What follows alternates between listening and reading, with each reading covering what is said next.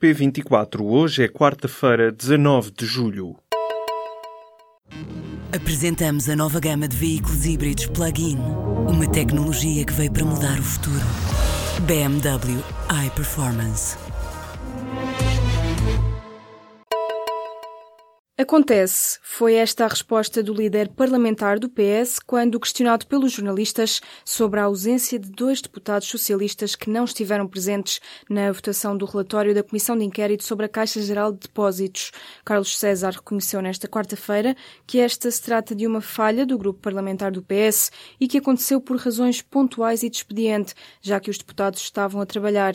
O presidente da bancada socialista defendeu que o que aconteceu tem um significado meramente casual e não um significado político. O relatório da Comissão de Inquérito sobre a recapitalização e gestão da Caixa acabou por ser chumbado pela oposição, uma vez que dois deputados socialistas estiveram ausentes da votação.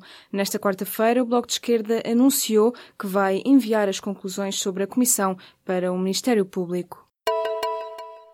As listas dos concursos de professores foram conhecidas antes da divulgação oficial no site da Direção-Geral da Administração Escolar. O Sindicato Independente de Professores e Educadores defendeu nesta terça-feira que a divulgação das listas antes do tempo em sites não oficiais lesa os princípios da confiança legítima e da boa administração.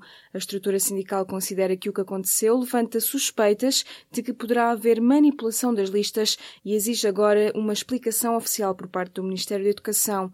Em resposta ao público, a tutela afirmou que as listas foram disponibilizadas assim que o processo de elaboração ficou concluído e que no momento em que estavam a ser carregadas, as listas ficaram visíveis. A Comissão de Orçamento, Finanças e Modernização Administrativa aprovou o relatório da audição de Elisa Ferreira para vice-governadora do Banco de Portugal.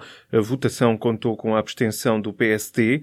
Em declarações à agência Lusa, o deputado social-democrata Leitão Amar explicou que o partido tinha dúvidas sobre o relatório. Os relatórios dos outros administradores do Banco de Portugal foram aprovados por unanimidade. O líder da CGTP pede a intervenção do governo no caso dos despedimentos na PT. Arménio Carlos esteve na manhã desta quarta-feira a ouvir trabalhadores que receberam ordem de transferência para outras empresas do grupo Altice. O líder da Intersindical acusa a PT de terrorismo psicológico o assédio moral, o assédio uh, de terrorismo psicológico que neste momento se vive dentro desta empresa e que chega ao ponto de a Altice, através da PT, ainda no início desta semana, ter cometido outra ilegalidade. Ou seja, está a requisitar trabalhadores para os serviços mínimos quando não pode fazer sem primeiro ser o sindicato a assumi-lo. Em declarações aos jornalistas, Arménio Carlos sublinhou ainda que a empresa, ao decretar os serviços mínimos em alguns setores, está a cometer várias ilegalidades. Os trabalhadores do grupo PT-MEL têm uma greve geral marcada para a próxima sexta-feira, 21 de julho. Ao fim de uma maratona negocial, já há acordo sobre a reforma da floresta. A discussão acabou às 6 da manhã desta quarta-feira. Os terrenos sem dono registado vão mesmo para o Banco de Terras. Ao contrário da vontade dos comunistas, já o diploma do PSD sobre o cadastro foi chumbado pela esquerda. Bloco, PSD e CDS juntaram-se para rejeitar as propostas socialistas e arranjaram ao PS e ao governo um problema cujos desfechos só vai ser conhecido em plenário desta quarta-feira, quando se realizarem as votações finais do pacote da floresta e o PCP anunciar o sentido de voto sobre as propostas do governo. O PS tinha-se comprometido com o PCP a propor que fossem retirados da proposta do Governo sete artigos sobre o processo de identificação, inscrição e registro de prédios sem dono conhecido. Em troca, entrava uma espécie de moratória que previa que esse processo só era definido dentro de um ano, depois de se avaliar a aplicação do programa piloto sobre o cadastro que está a ser implementado em Pedrógão Grande. Mas a direita e o Bloco consideraram que estes terrenos sem dono conhecido devem ser registados a favor do Estado apenas no cenário de disponibilização no Banco de Terras, enquanto o PCP queria que fossem registados a favor do Estado, independentemente da finalidade que o Estado lhes desse. O Ministério da Saúde voltou atrás na intenção de definir limites para o financiamento dos medicamentos da hepatite C nos hospitais públicos. Este recuo acontece numa altura em que já foi dado luz verde para o tratamento de mais de 17 mil doentes, um número muito superior ao estimado inicialmente.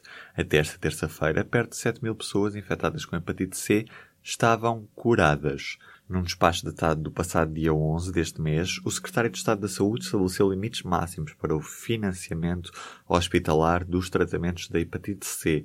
Três dias depois, Manuel Delegado revogou o despacho. O governante nota ainda que desde o início do ano aumentou o número de fornecedores de medicamentos para esta patologia, razão para que estes não necessitem de ter um modelo de financiamento que os diferencie dos restantes integrados nos valores pagos pela produção no âmbito dos contratos de programa dos hospitais.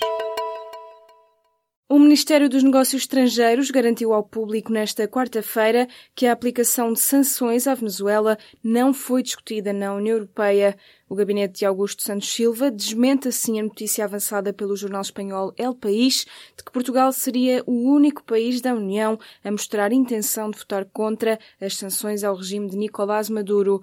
O Ministério dos Negócios Estrangeiros sublinhou ainda que a União Europeia, e por isso Portugal, tem feito tudo para favorecer uma solução política inclusiva na Venezuela, respeitadora do Estado de Direito e do pluralismo político.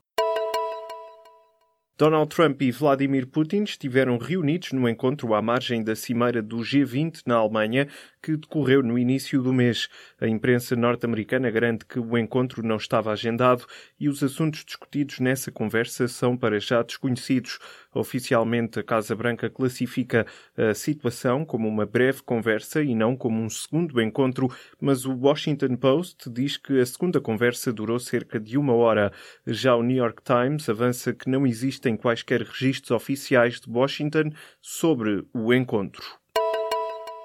Uma semana depois de um enorme bloco de gelo se ter separado da plataforma Larsen C na Antártida Ocidental, chegam as perguntas: onde anda o iceberg? Os cientistas que acompanham este fenómeno natural dizem que o iceberg continua lentamente à deriva e que numa das pontas já perdeu um pequeno fragmento de gelo.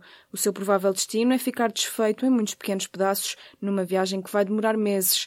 Os investigadores não estão muito preocupados com possíveis consequências deste fenómeno, como por exemplo efeitos no nível global do mar, uma vez que não terá grandes impactos negativos na plataforma de gelo.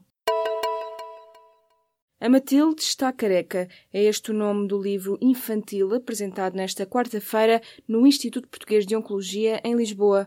O objetivo da obra, escrita por antigos alunos da Faculdade de Medicina de Lisboa, é, claro, dar força às crianças com cancro e explicar às outras que doença é. O livro conta a história de um menino que deixa de ver a amiga na escola e descobre que ela tem uma doença chamada cancro. A obra narra as visitas do menino ao IPO para ver a amiga, que mais tarde fica curada.